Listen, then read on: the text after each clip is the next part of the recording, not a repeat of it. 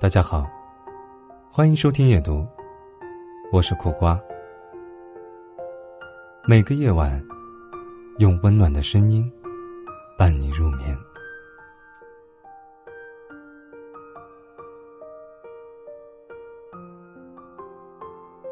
假期时，很多人回老家和老友相聚。我的一个好友在国外。打了两次电话，都说忙，匆匆的挂了。另一个呢，好不容易约出来，刚聊了不到十分钟，就赶回公司了。现实是，大家都忙得不可开交，似乎工作比其他事情拥有更高的优先级。连个人情绪也是先放一边，处理完工作再说。之前，马东有这么一段采访视频，我很看重的一点叫“事在人先”。他解释说：“不要把生活里面过多的情绪带到工作上面来。”工作的事情，在个人情绪的前面，这就是事在人先。很多网友看到这个视频，说马东当老板过于苛刻，但是我看到的真相是，几乎所有的成年人都心照不宣的。秉承着事在人先的原则，有委屈可以回家哭，面对工作永远是张笑脸。受了客户再多的刁难，嘴上也说着好的。那些事在人先的成年人，不是没有情绪，只是都学会了。不被情绪而左右，成为了懂事的大人。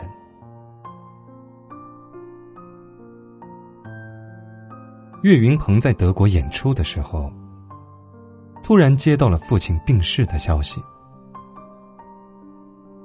他没有办法终止自己的演出，只能在后台对着父亲的照片磕头求原谅。一个传统的相声演员，行业行规教导他，戏比天大。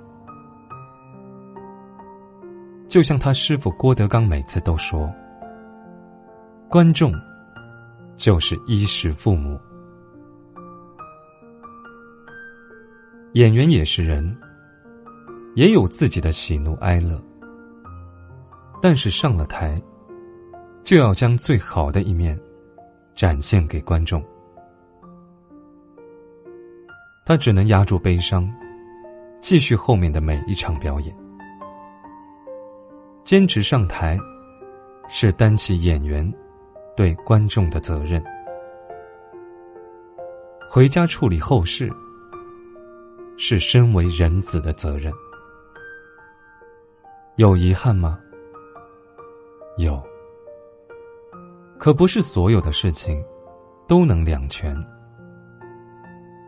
每个人都有自己的意识，用自己稳定的状态去工作，所以我们才能看见下班以后那些失了体面的成年人，陪领导喝太多的酒，烂醉如泥也舍不得打车，在地铁站大哭。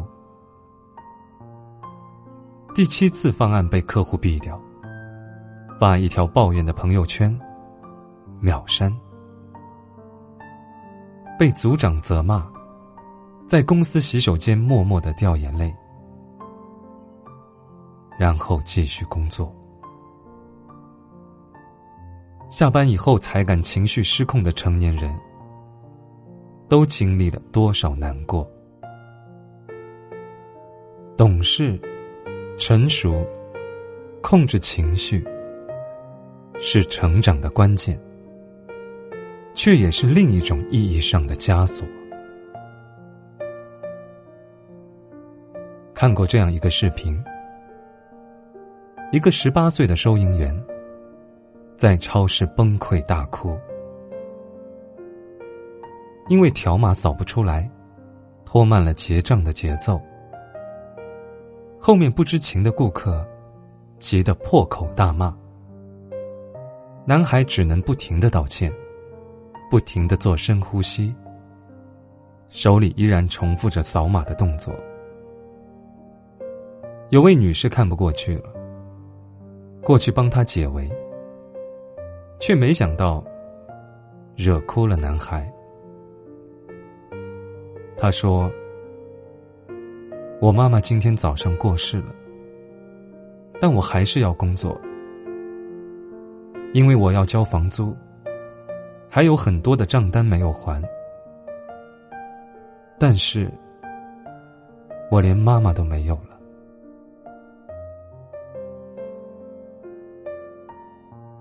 在这个世界上，有太多的人为了生活，隐藏着情绪。努力工作，事在人先，更像是成熟懂事以后不得不做的事情。在工作期间，保证不哭、不发脾气，是大多数成年人最后的体面。在公司稳住情绪，做好责任内的每一件事情。下班以后，才敢崩溃的成年人，让人心疼。即使是自己喜欢的工作，也有太多的不得已。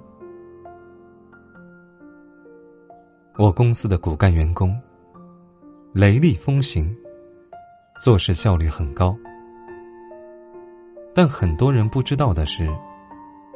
刚进公司的时候，因为工作问题，被负责人说哭过好多次。好几次在走廊里碰到哭红了眼睛的他，我都觉得他可能会打退堂鼓了。但令我意外的是，哭归哭，每一次他都会咬着牙把工作做到合格为止。这个小姑娘让我刮目相看，因为谁都会有情绪失控的时候，但是她既没有撂挑子，也没有给别人造成麻烦。她对自己是有要求的，这样的人会在工作中走得越来越长远。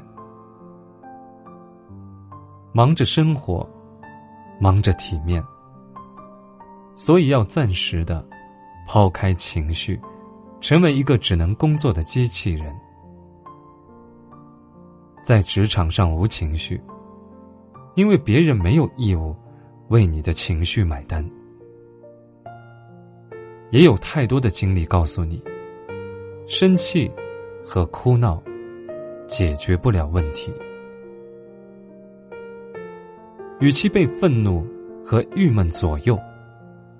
不如想想，怎么用来提升工作能力吧。有本事的人，会让情绪化作前进的动力。去年，我发小的生意有些艰难，人变得寡言起来，大家绞尽脑汁的安慰、帮忙，都没有用。他始终是没精打采的，我一句话没说，拉着他去看了一场超级催泪的电影。他跟着电影又哭又笑，我知道，他终于给情绪找到了一个出口。大家都是成年人，早就习惯了独自强大，自己扛事。但我很喜欢《银魂》中的一句台词：“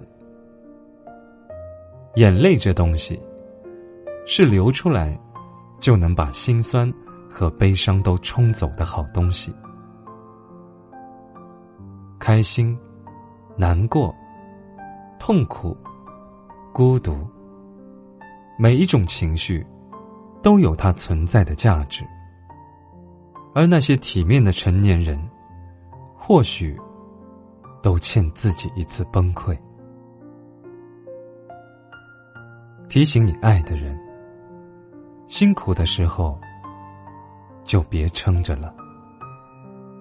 这个世界比你想象中温柔，而你并非一无所有。